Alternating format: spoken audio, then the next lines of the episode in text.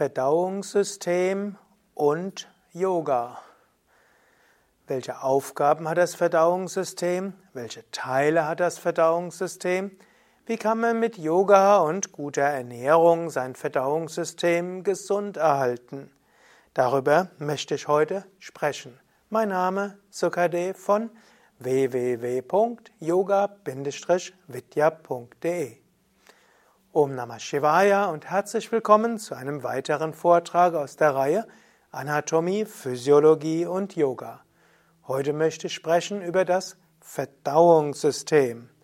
Zunächst einmal, was ist die Aufgabe des Verdauungssystems?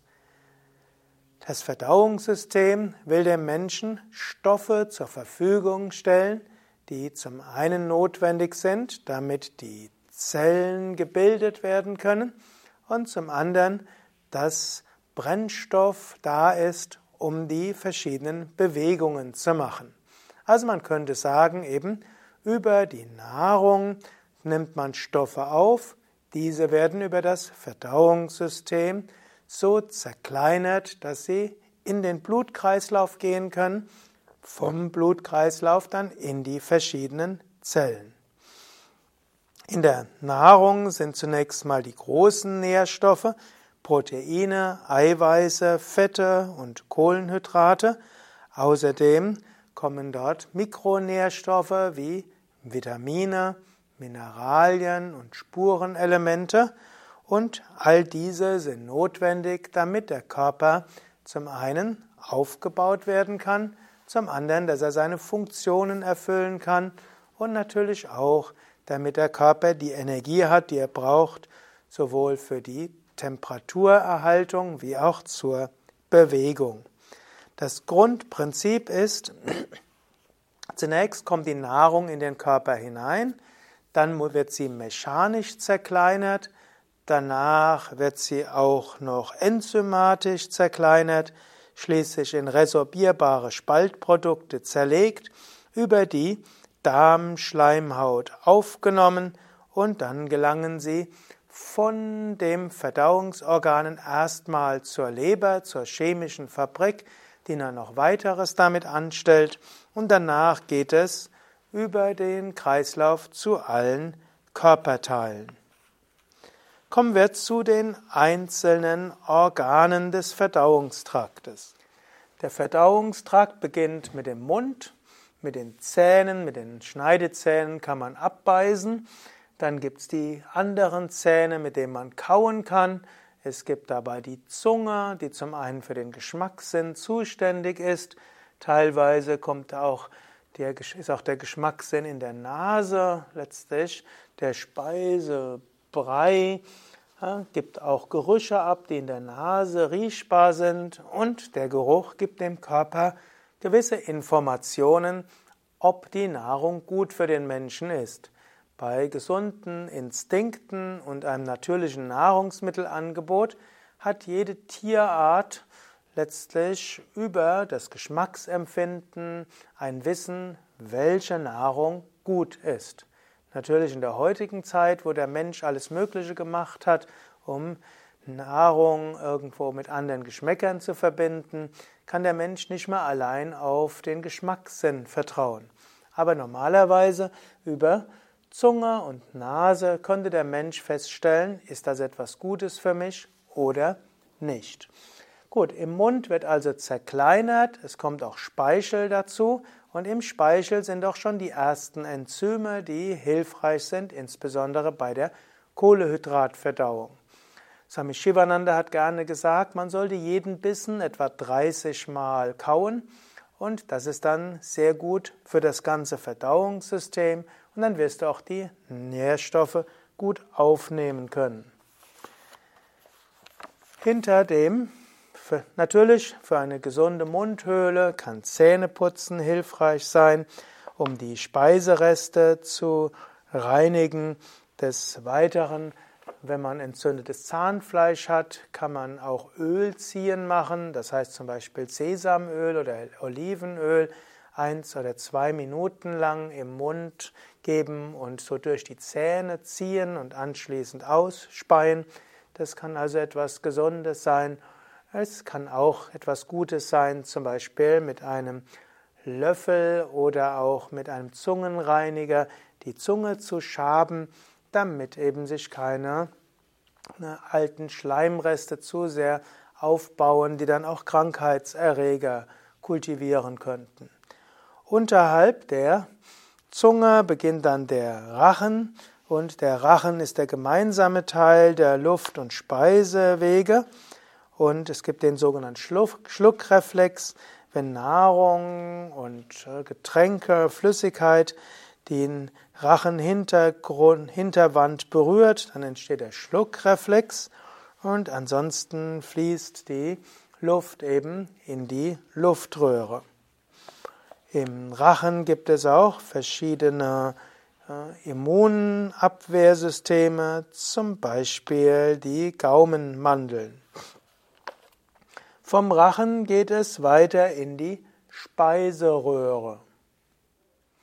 Die Speiseröhre ist ein muskuläres Gewebe, das heißt, die Nahrung wird über eine peristaltische Muskelbewegung weiter transportiert in den Magen hinein. Du könntest also zum Beispiel auch im Kopfstand trinken. Wenn du zum Beispiel ein Glas Wasser hast und ein Röhrchen, kannst du im Kopfstand das trinken. Die Speiseröhre transportiert die Nahrung weiter. Umgekehrt könnte auch die Speiseröhre auch die Nahrung in die andere Richtung transportieren. Also die Peristaltik geht in die eine Richtung wie auch in die andere. Die Speiseröhre mündet dann in den Magen. Und der Magen hat dann einen sogenannten Pförtner. Und der Pförtner sorgt dafür, dass der Speisebrei in den Magen reinkommt, aber normalerweise nicht rauskommt. Es gibt ein gar nicht mal so seltenes Problem, das ist nämlich das Aufstoßen, dass dort irgendwie Magensäure und Speisebrei durch die letztlich die Speiseröhre nach oben kommt. Ich kenne Menschen, die gedacht haben, sie hätten Herzprobleme, weil sie Schmerzen in der Mitte der Brust hatten, wo es aber eigentlich nur eine verätzte Speiseröhre war und das Herz ganz gesund war. Wenn du regelmäßig aufstößt, könntest du auch überlegen, ob du vielleicht nicht so viel isst oder insgesamt abnimmst oder auch hm, nicht zu komplexe Mahlzeiten zu dir nimmst. Insbesondere langfristig gesehen ist häufiges Aufstoßen nicht so gut für die Speiseröhre. Also nicht zu komplexes Essen, ausreichend kauen im Mund, nicht zu viel essen und insbesondere abends vor dem Schlafengehen nicht zu viel essen, denn gerade wenn du liegst, es, passiert es auch noch häufiger, dass Speise Reste und Magensäure dann in die Speiseröhre kommen. Dann geht es weiter in den Magen und der Magen hat zum einen, gibt zum einen Salzsäure in den Speisebrei hinein. Er gibt auch einige Enzyme hinein. Der Magen gibt zum Beispiel Pepsin hinein, eiweißspaltendes Enzym. Der Magen hat aber auch einen Schleim. Dieser es gibt die Magenschleimhaut, die verhindert, dass der Magen sich selbst verdaut.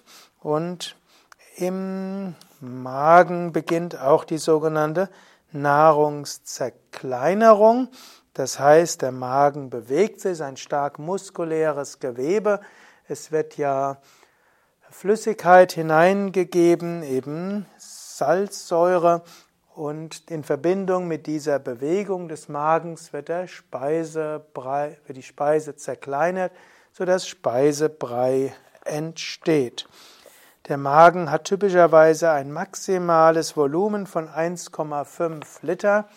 In der Hatha Yoga Pradipika bzw. der Shiva Samhita wird gesagt, man soll die Hälfte des Magens füllen mit fester Nahrung, ein Viertel füllen mit flüssiger Nahrung und ein Viertel freilassen, also nie so viel essen, dass der Magen ganz gefüllt ist. Das, das hilft, dass der Magen seine Funktionen gut erfüllen kann.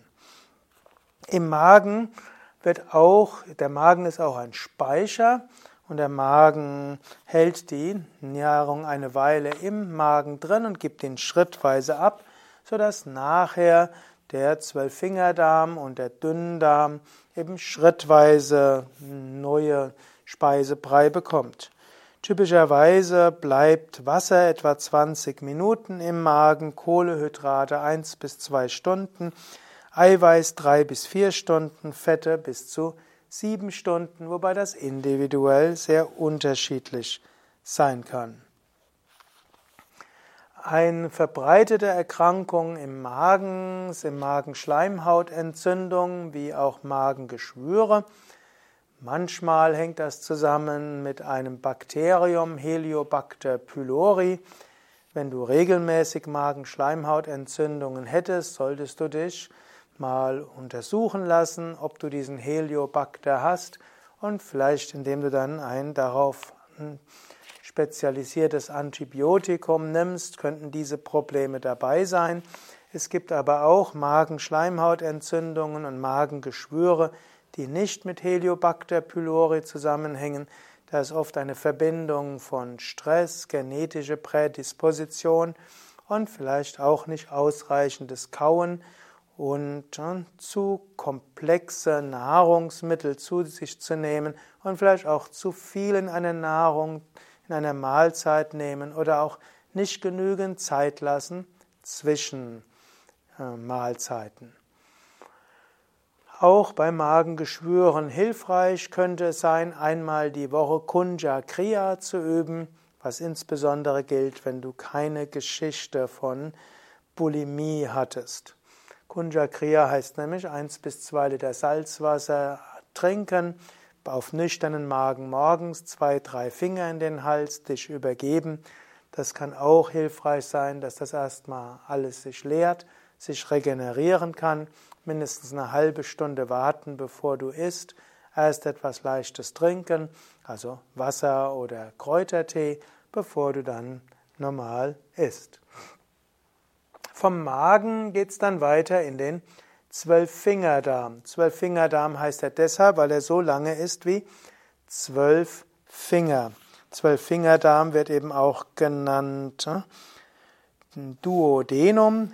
Zwölffingerdarm ist eigentlich der erste Teil des Dünndarms. Der Zwölffingerdarm hat verschiedene Öffnungen, zum einen wird dort, werden dort Enzyme aus der Bauchspeicheldrüse in den Zwölffingerdarm gegeben, auch Enzyme aus, beziehungsweise die Gallenflüssigkeit kommt aus der Leber in den Zwölffingerdarm und die Zwölffingerdarmwand selbst produziert auch einige Enzyme, die dem Speisebrei zugesetzt werden. Enzyme sorgen dann dafür, dass der Speisebrei aufgespalten wird, also die Nahrungsmittel aus dem Speisebrei werden aufgespalten. Und der Dünndarm ist ja lang genug, der ist etwa drei bis fünf Meter lang, er hat viele Windungen. Und vor allen Dingen hat er dann auch die Dünndarmzotten, welche die Oberfläche sehr stark vergrößern.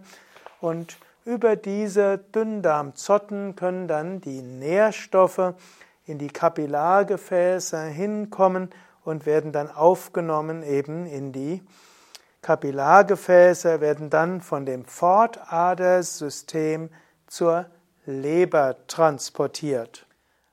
Alles Blut, das in den Verdauungsorganen war und Nährstoffe aufgenommen hat, wird über das Pfortadersystem erst zur Leber kommen und die Leber wird Giftstoffe eliminieren, bestimmte Teile der Nährstoffe wie zum Beispiel äh, Glucose aufbewahren in der Leber, manche Eiweißmoleküle umstrukturieren, etwaige kleine Alkoholmengen, die entstehen, wenn bei der Kohlenhydratverdauung oder auch bei in Fruchtsäften enthalten ist, werden in der Leber abgebaut und von hier geht es dann weiter zum Herzen und dann vom Herzen überall hin.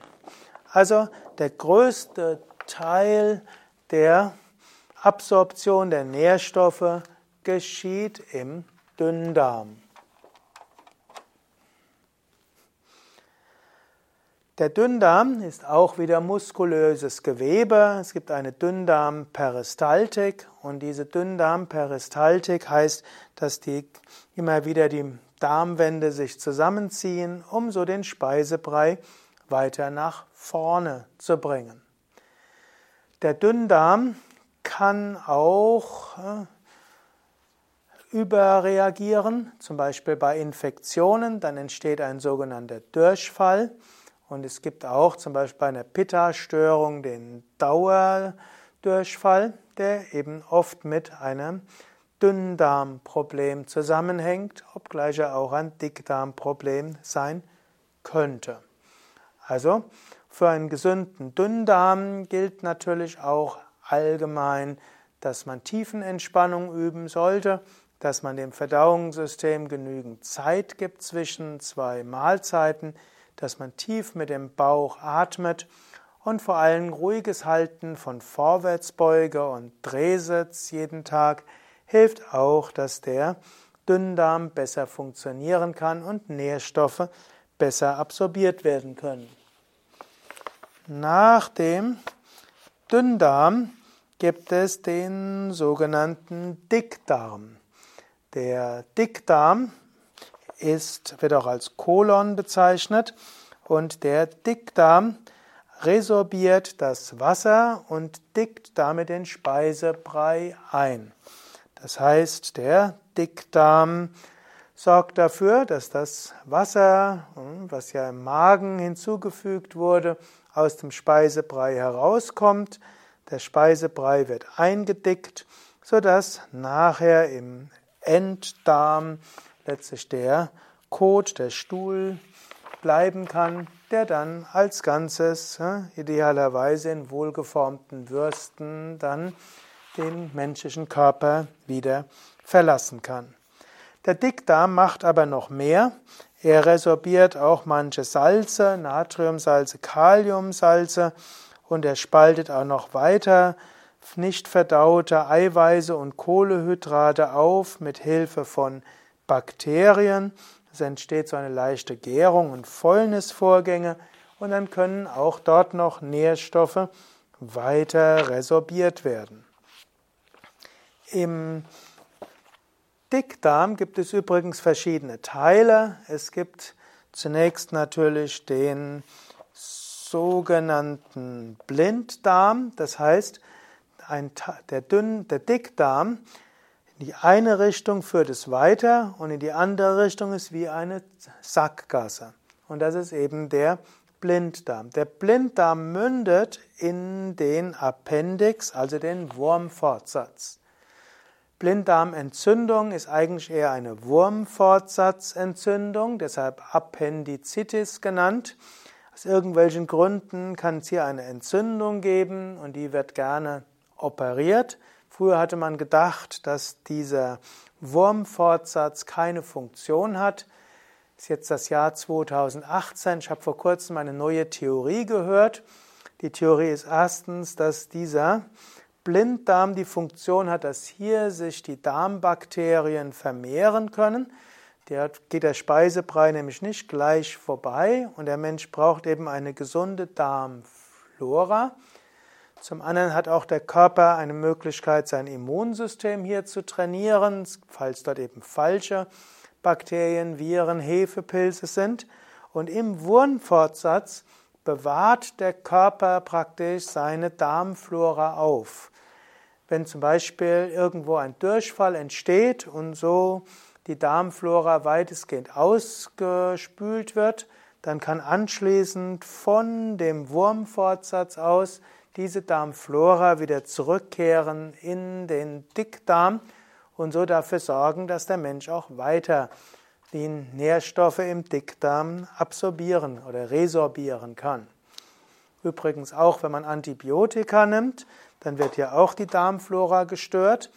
Und es scheint so, dass in dem Wurmfortsatz die Flora nicht so stark gestört wird, sodass nachher, wer keine Blinddarmoperation hatte, die nach einer Antibiotika-Behandlungen die, die Darmflora sich wieder regenerieren kann. Schwieriger ist es bei Menschen, die schon mal eine Blinddarmentzündung hatten, den Wurmfortsatz entfernt bekommen haben.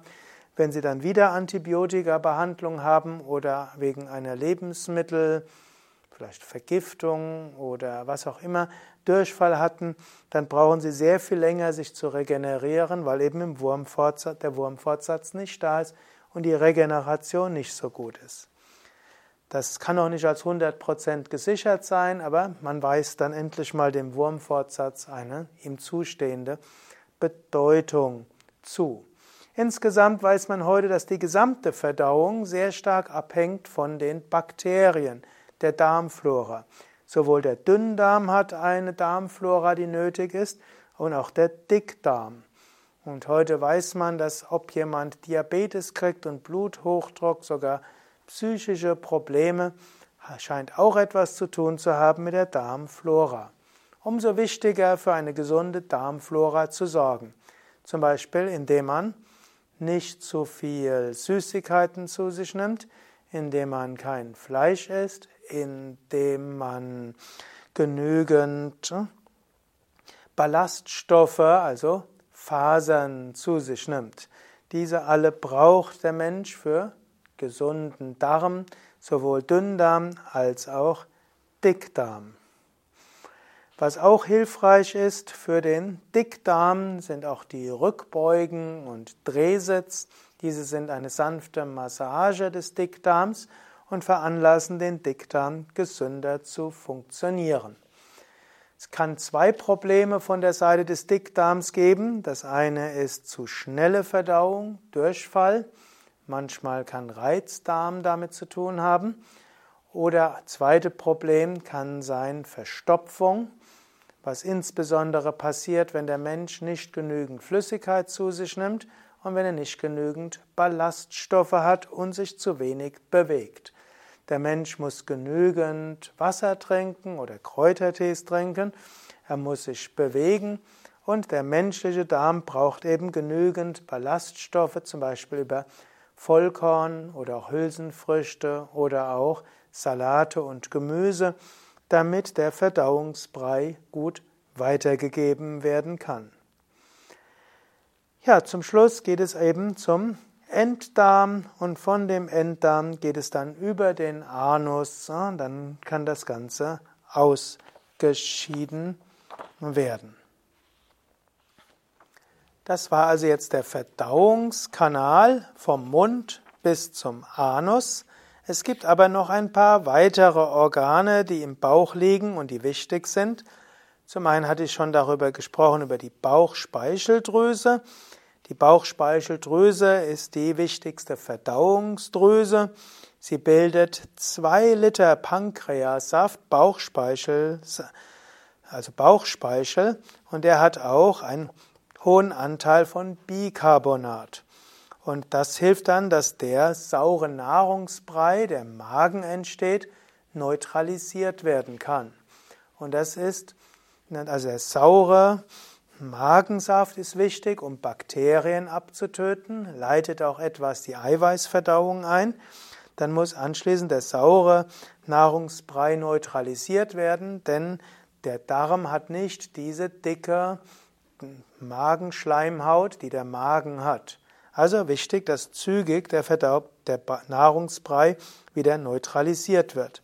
Und dann gibt es verschiedene Enzyme, die dort für die Kohlenhydrat-, Eiweiß- und Fettverdauung ausgeschieden werden. Die Bauchspeicheldrüse wirkt nicht nur in den Verdauungstrakt, sondern die Bauchspeicheldrüse erzeugt auch das Hormon Insulin und gibt dieses dann ins Blut ab, welches wichtig ist für den Blutzuckerspiegel. Über die Leber hatte ich schon etwas gesprochen. Die Leber ist die größte Drüse des menschlichen Körpers. Sie ist anderthalb bis zwei Kilogramm schwer. Die Leber filtert praktisch das gesamte venöse Blut von Magen, Darm, Bauchspeicheldrüse und Milz und sorgt dann dafür, dass die absorbierten Nährstoffe in der Leber letztlich gefiltert werden. Die Leber ist praktisch die Stoffwechselzentrale, das Zentrallabor des Körpers. Ich will das jetzt nicht zu sehr ausbauen. Jedenfalls in der Leber werden alle möglichen Prozesse gebildet und es ist sehr wichtig, dass die Leber gut funktioniert. Man könnte etwas tun, um das Funktionieren der Leber zu stören. Das wäre alkoholische Getränke zu sich nehmen. Ja, die Leber kann geringe Mengen von Alkohol problemlos abbauen, aber diese geringen Mengen nimmst du automatisch zu dir. Wenn du zum Beispiel Fruchtsäfte zu dir nimmst, da ist bis zu 1% Alkohol drin, ist auch unproblematisch, kann die Leber filtern. Oder auch wenn du Brot zu dir nimmst, bei der Verdauung von Kohlehydrate entsteht eine gewisse Menge von Alkohol. Dafür ist die Leber gedacht. Aber alkoholische Getränke überfordern die Leber langfristig, führen erst zur Fettleber, irgendwann zur Leberzirrhose und so kann die Leber irgendwann kollabieren. Natürlich gibt es auch alle möglichen Entzündungen der Leber. Es gibt verschiedene Formen von Hepatitis und so sollte man durchaus auch aufpassen, was man zu sich nimmt, was man isst und man sollte natürlich auch keine Spritzen haben für Drogen, die verunreinigt sind und beim auch keinen unge schützten Geschlechtsverkehr haben, wo man nicht weiß, ob die andere Person eine Form von Hepatitis hat. In diesem Sinne gilt es, die Leber gesund zu erhalten. Womit auch ist es wichtig, dass du keinen Medikamentenmissbrauch machst. Nach Möglichkeit lebe gesund und versuche Erkrankungen durch Lebensstilveränderung zu heilen. Nimm nicht zu viel zu früh an Medikamenten zu dir, das kann langfristig die, die Leber stören. Für eine gesunde Leber ist natürlich auch wieder gut Ausdauertraining. Für eine gesunde Leber ist die tiefe Bauchatmung hilfreich. Für eine gesunde Leber ist auch Vorwärtsbeuge, Rückbeuge und Drehsitz hilfreich. Noch ein Wort zu den Nieren. Die Nieren sind zwar nicht Teil des Verdauungssystems, aber die Nieren sind dazu da, um Stoffwechselprodukte auszuscheiden, insbesondere alles, was du an Nährstoffen aufnimmst und nicht brauchst, wird über die Nieren wieder abgebaut und dann über die, den Harren, den Urin, also wieder ausgeschieden. Nieren sind Ausscheidungsorgane und letztlich auch Filterorgane. Die Nieren filtern wasserlösliche Substanzen aus dem Blut und bilden eben den Harn, der dann in der Harnblase angesammelt wird und als Urin ausgeschieden wird. Die Nieren sollten gesund erhalten werden. Um die Nieren gesund zu erhalten, gilt es erstmal, dass du ausreichend Flüssigkeit zu dir nimmst Normalerweise 1 bis 2 Liter. Übrigens, dauerhaft zu viel Flüssigkeit zu dir zu nehmen, ist auch wiederum nicht, nicht gut. Überlaste die Nieren, aber es spricht auch nichts dagegen, mal ein paar Tage lang sehr viel Wasser oder Kräutertees zu dir zu nehmen, um Magen und Darm und Blutkreislauf und Nieren zu spülen. Nieren werden auch geschädigt durch zu viel Eiweißaufnahme. Menschen, die zu viel Eiweiß zu sich nehmen, überlasten die Nieren. Auch Medikamente können die Nierenfunktion beeinträchtigen, insbesondere frei verkäufliche Schmerzmittel wie Aspirin, Diclofenac, Ibuprofen und eventuell auch Paracetamol kann die Nierenfunktion beeinträchtigen und langfristig zum Nierenversagen führen. Also klug, nicht zu früh, zu früh zu viele Medikamente zu dir nehmen. Wenn irgendwie geht, versuche durch einen gesunden Lebensstil dich gesund zu erhalten und vertage das zu dir nehmen von Medikamenten auf so spät wie irgend möglich. Solle dich nicht davon abhalten, notwendige Medikamente zu dir zu nehmen. Ja, soweit zu dem Verdauungssystem. Zusammenfassend, wichtig ist, kaue genügend, lass genügend Zeit zwischen zwei Mahlzeiten, dass dein Verdauungssystem sich regenerieren kann. Nimm nicht zu viele verschiedene Nahrungsmittel in einer Mahlzeit zu dir. Das allein hilft schon, dass du kein Übergewicht haben wirst. Dann gilt es auch, lass deinem Verdauungstrakt öfters auch mal Ruhe. Letztlich der Parasympathikus muss aktiviert sein, damit das Verdauungssystem gut funktioniert. Übe jeden Tag Tiefenentspannung und Meditation. Das hilft schon dem Verdauungssystem, sich zu regenerieren. Trink weder zu viel Flüssigkeit noch zu wenig. Eins bis zwei Liter Flüssigkeit sollte es schon sein, wenn du ansonsten vegetarisch dich ernährst und deshalb natürlich über Obst und auch Getreide, Hülsenfrüchte, Gemüse, Salat auch Flüssigkeit zu dir nimmst. Wenn du fastest, musst du zwei bis drei Liter Flüssigkeit zu dir nehmen. Ja, das also ein als kurze Empfehlungen für die Ernährung. Ah ja, vielleicht auch noch. Sorge dafür, dass du genügend Ballaststoffe brauchst. Letztlich braucht sowohl der Dünndarm wie auch der Dickdarm Ballaststoffe zum Transport der Nährstoffe und damit der Speisebrei gut weitergehen kann.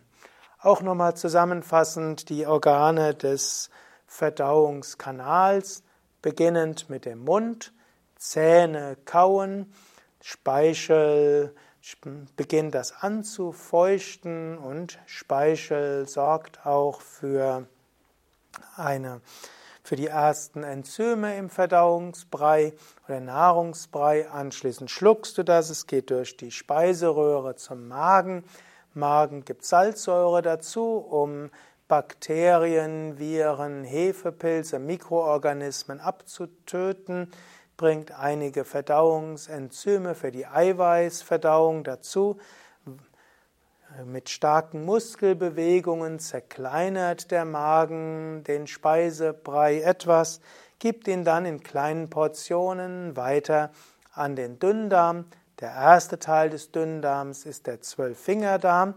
Im Zwölffingerdarm kommt zum einen der Pankreassaft dazu, Bauchspeichel, der zum einen weiter verflüssigt, zum zweiten die Magensäure neutralisiert und zunächst kommen verschiedene Enzyme dazu in den Verdauungsbrei und dieser Verdauungsbrei geht dann durch drei bis fünf Meter Dünndarm. Der Dünndarm hat Dünndarmzotten.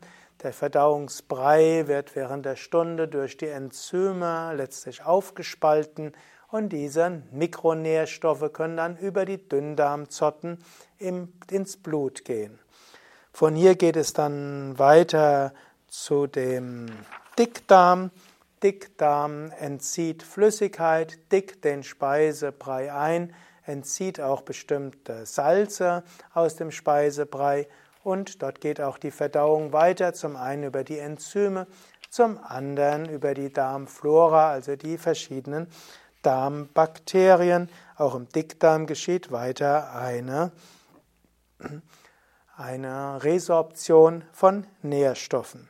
Von hier geht es dann weiter zum Mastdarm, Rektum und von dort zum After und das Ganze wird ausgeschieden.